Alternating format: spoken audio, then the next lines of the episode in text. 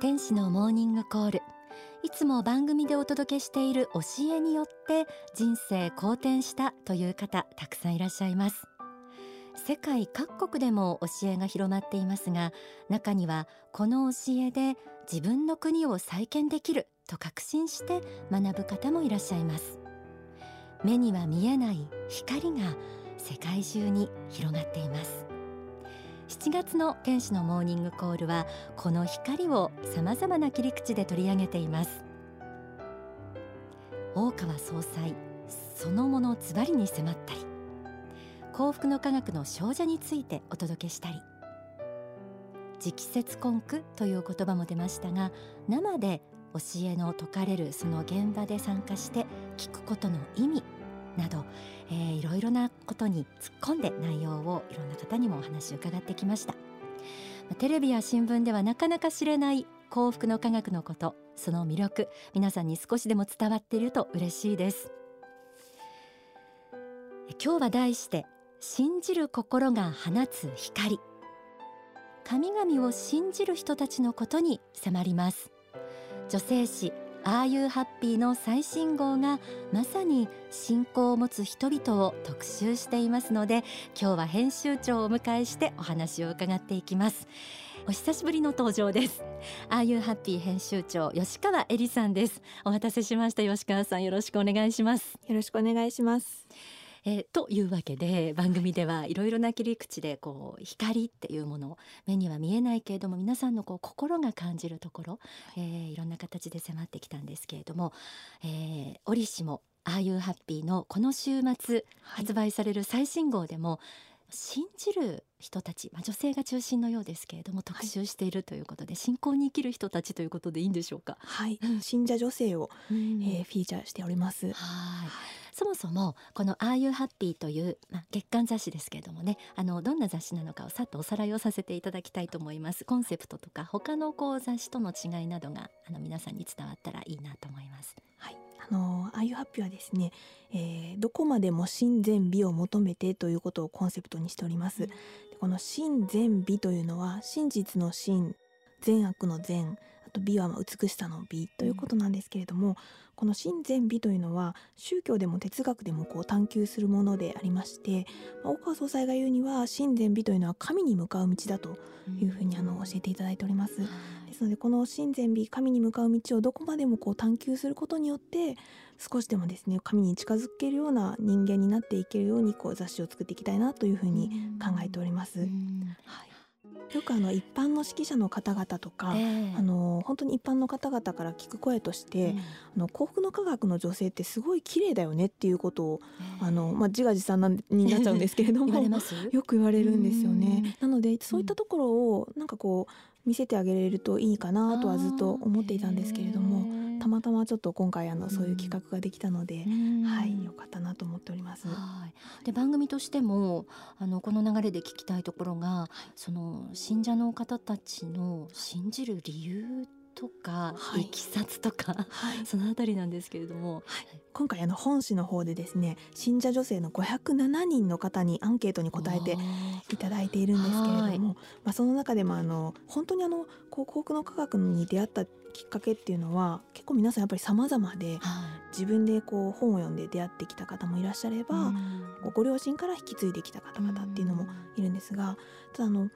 まあ、いろんなきっかけはあるんですけれどもいろんなその人生のターニングポイントのところで皆さん出会われているというか、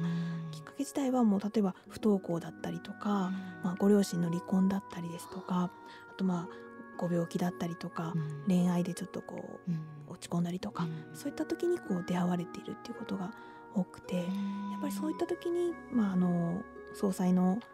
教えにこう出会って救われたって人生がこう好転したっていうふうにあの感じていらっしゃる方がとっても多いですね。様々なんですね。はい。お話しいただいている吉川編集長ご自身はご両親がもともと心理に出会っていて信仰されていた。そうです、ね、そういう姿をご覧になって自分もこの道を行くようになった、はい、っていう感じの方なんですね。はい。あのその信じるっていうことがあのその人をどう変えて、はい、うん何か取材されてる中で、はい、他の人にもこう派生でするようなこう感動っていうか何か光って放つ光みたいなもので思い出せることがあったら教えていただきたいんですけれども。そうですね。うん本当に様々なんですけれども、うん、そうですね。例えば、ままあ、私自身もなんですけれども、はい、例えばすごくこう自分のことが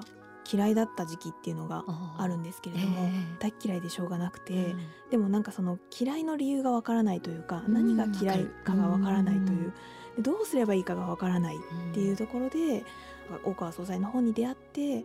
答えがわかるというどういったところが嫌いだったのかが具体的にこう分かって例えば私だったらまあ劣等感とかプライドとか自己顕示欲とかそういったものがすごくあってそれが嫌いだったんだなっていうのがはっきり分かってあ、のじゃあどうしていけばいいかっていうことがまた書かれているのでそれに従ってこう自分の心を変えていったりですとか、構造を変えていくことによって好きな自分になっていけるというか、そういったところが皆さん、まあ、の全体的には多いかなという。はい、なるほど。信仰ってこう不思議なのはそのリスナーの皆さんの中にも教えのファンの方がいらして、はい、あの教えそのものはこう納得がいったり、で実践できるよすがになるので、はい、こう実践できるじゃないですか。はい、でももう一方でその信じてる人たちがいる先週の金沢由美子さんという出家者の方のお話の中にもありましたけれどもその地球規模の教えを説かれる方のもうこれはもう本物であると、はい、あのそういう側面救世主あるいは神様としての存在をこう信じることがあのできる人のこの熱い感じとか、はい、確信というのに圧倒されたんですけれども。あのそのあたり編集長ってどういうふうにお感じになって紙面にされてるんですか？そうですね、まあ、の自分のこう実体験もこう一緒に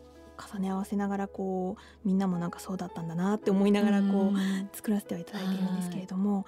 ぱりあの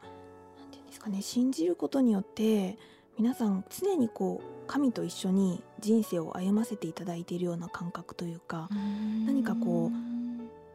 人生にこう柱ができるというか自分のその生き方に柱ができるっていうところがすごいあの強いのかなという気はしてまして、うん、いまいちなんかこうどう生きればいいかわからない、生きている意味がわからないっていうようなところで、はい、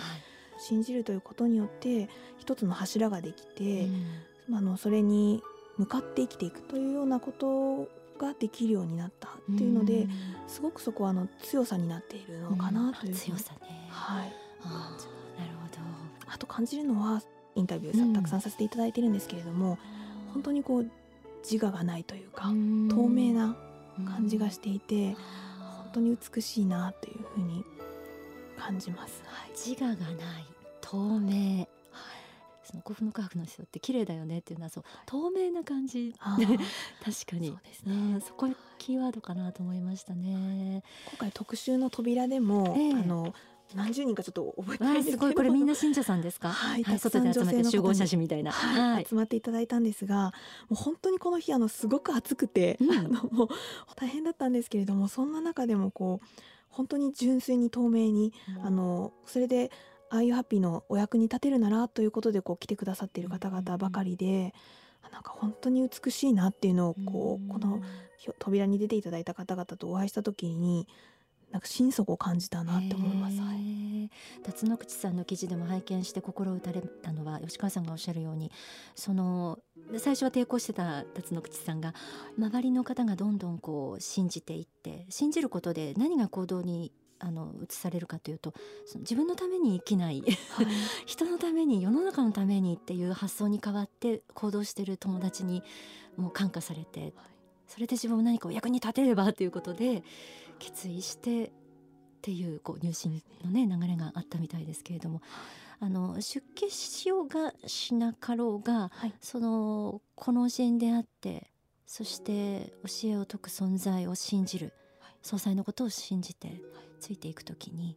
そこは共通点だということは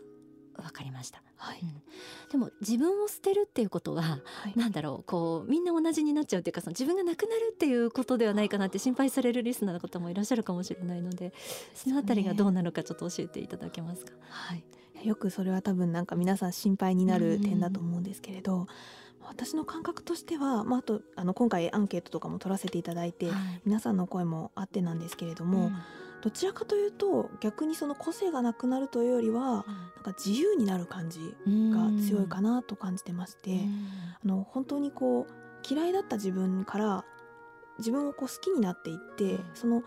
自分のありのままの自分をこう愛せるようになっていくのであの逆にそのそうですね楽になるというかもっとそのこう固まっていなくて済むと言いますか、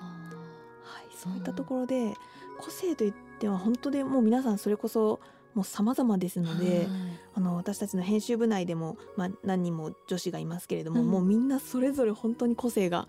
違っているので、えー、でもそれぞれが輝いているという感じなので、うん、全くその無個性になるということからは離れているかなとは思うんですけれども、私自身もそう思いますね。教団をこう外から見る時も中でお仕事させていただく時も感じるのはみんないろんな考え方センス感覚、えー、趣味。えー、たくさん持ってらしてそれをこう自由にお話しされるなんだろう本当に無我なのに個性が際立ってるっていう本当にね、はい、いや面白いところだなって つくづく思いますけれども、え。ー、うん。でも信じる人は美しいというふうに特集を打たれているあの今回の「あ u ハッピー」でもこの信仰が放つ光の秘密がね、はい、あの分かると思うんですけれどもあのお話しいただいている吉川さんご自身は、はい、あの何がきっかけでその出家をしようと 思われたんですか？出家のきっかけですね、はい、出家はそうですね。私はもともとそんなに出家するつもりはなかったんですけれど、はい、あの普通にこう社会に出て働こうと思ってたんですが、うん、あのやっぱり学生の頃に、まあ、あの国の科学のこう学生の子たちと一緒にこう活動をしていて、うん、それでだんだんなんかこう1日24時間全てをエルカンターレのために使いたいってって思ったのがきっかけだったと思うんですけれどもそれで出家をさせていただきたいっていうふうに感じました、あの吉川さん法学部でしたよね、はい、早稲田大学の。でお勉強されてますよね、はい、で自分の好きな世界もあったと思うんですけれどもそのさっきの個性の話ですけれども、はい、その、まあ、お役に立ちたいと思って出家を決意されて、はい、えー、その自分の持ち味みたいなものは生かせてるんですか？そうなんですよね。そこが筆で戦いたいというかあの言論戦をしたいって思ったのが出家したいと思った一歩といいますかもう最後のこうはいところだったんですけれどもとにかく書くことで自分が書くことで戦いたいだったりとか書くことでエルカンターレをお守りしたいっていうふうに感じたのが最大の決め手でしたね。そうでしたか、はあ、そのまま思いが生かされて、使わされてますね。なるほど、よくわかりました。最新号の「あ u ハッピー」では自分のこう運命を変えた一冊っていうページもありますけれども、はい、あの幸福の科学を信じるきっかけになったとか、うん、まあ、信じる気持ちが強くなったっていった方のうん、あの運命の一冊ですね、はい、自分の人生を変えたというような一冊を紹介させていただいておりますが、はい、あのぱりですね太陽の方がすごく一番ダントツにアンケートを取っていても。なるほど、はい、太陽の方は番組にご出演いただく出家者の皆さんの中でも必ずと言っていいほど上がる書籍名です。あとはまあブッダ最短もまた結構ブッダ最短2位に、はい、上がってくるものなんですけれども、はい、これはあの本当に大川総裁の過去勢でもあると言われている、まあ、ブッダお釈迦様が、こう直接直弟子に語りかけてくるような本になっているんですけれどももう本当にこう心から震えてくる感じですね。その霊的バイブレーションをぜひあの8月2日のね東京ドームでも大講演会が5万人規模と言われてますけどもねあるので聞いていただきたいな感じていただきたいなと思いますね。ちょっとここでその大川総裁の直接の説法の聞きいただきたいと思います。これが1991年だそうです。横浜アリーナでの公演ミラクルへの出発と題された、えー、法話のかなりこう熱いご法話ということなのでちょっとお聞きしてみましょう。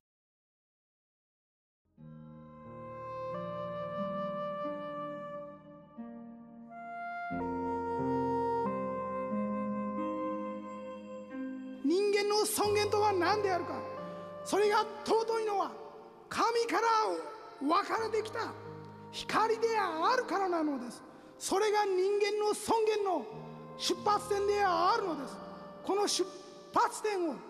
否定して人間の尊厳などないのです。あなた方の本質は光に満ちるものである。その光に満ちるものであることを自覚するためには神より話を始めなければダメなのです。そして人間が遥かなる偉大なる理想の神の作られたものであるということを信ずることに一体いかなる間違いがありましょう。悪がありましょう。人々を混乱させることがありましょう。あなた方は本来もっと素晴らしいものであるから素晴らしくなれと言っていることに一体いかほどの間違いがありましょうか。真実そのものであります。本来あなた方全員が日本人全員が世界のみんなが神の子であるということを思想においても行動においても実証しようとしているだけのことであるのです。この考え方に抗えるものはないと私は信じております。本来光である人々に光であることを目覚めさせること。人間とは本来光を放つ存在であるのです。本来闇を照らす存在であるのです。だからその光を灯す使命を持っている人間よ。あなたは己の使命を果たしなさい。あなたはその光を灯しなさい。さすればこそ闇夜の中を船は進めるであろう。それが東大の使命ではないか。そう申し上げているわけなのであります。ここに一点の難しさもあろうはずがありません。真理に目覚めたことのこの幸福は喜びは悟りという名の幸福を享受するのは目覚めた人その人自身であるのです。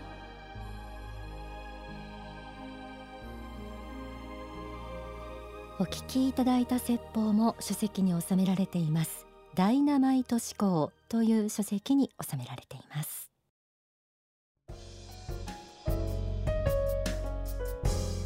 天使のモーニングコールこの時間はちょっぴり息抜きオンダソファーです。え今日はああいうハッピー編集長吉川恵里さんをお迎えして、えー、このああいうハッピーの中でも取り上げられているこう信じる心についてスポットを当てています。8月2日に東京ドームで、えー、22年ぶりに大川総裁が大講演会を、えー、行うということで、えー、楽しみではあるんですけれども演題が人類の選択。そしてあのおそらく総裁のご講演の前にあの清水文香さん改め宣言よしこさんが、はい、えー、歌手デビューされるということでちょうどあの8月号のえー、ああいうハッピーの表紙が宣言さんでしたよね。はい、でこれが映画の主題歌だそうで「眠れぬ夜を越えて」というタイトルの主題歌で映画自体はタイトル「さらば青春されど青春」という映画だそうです。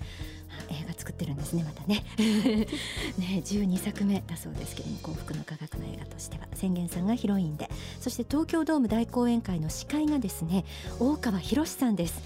えー、映画「君の眼差し」の時にも、えー、トークで出演していただきました大川博史、え、ニュースタープロダクション所長でもあるこの方が司会を務める予定ということで、え、この講演会に関しては完全予約制となっています。お近くに渋谷少女がある方はぜひそこでお問い合わせいただいてもいいですし番組ホームページにアクセスするとその情報が載っていると思いますので、えー、ぜひアクセスしてみてください。なお当日は日本国内全都道府県世界中に衛星中継されるということです。22年前のドームに行かれてたんですって？はい。小学校1年生ぐらいだと思うんですけれども。はい。覚えてらっしゃいます？あのー、内容自体はあんまり覚えてないんですけれども さすがに。何とも言えないこう感動というか何かすごい方がいらっしゃるなっていう何も小学生でわからないんですけれども感じたりっていうぜひ東京ドームで吉川編集長もいらっしゃいますのでね お会いしましょう、えー、ここまでのお話吉川恵里編集長でした。あよは、えー、今週末発売ということでそちらも皆さん、えー、お求めください。今日は本当にありがとうございました。ありがとうございました。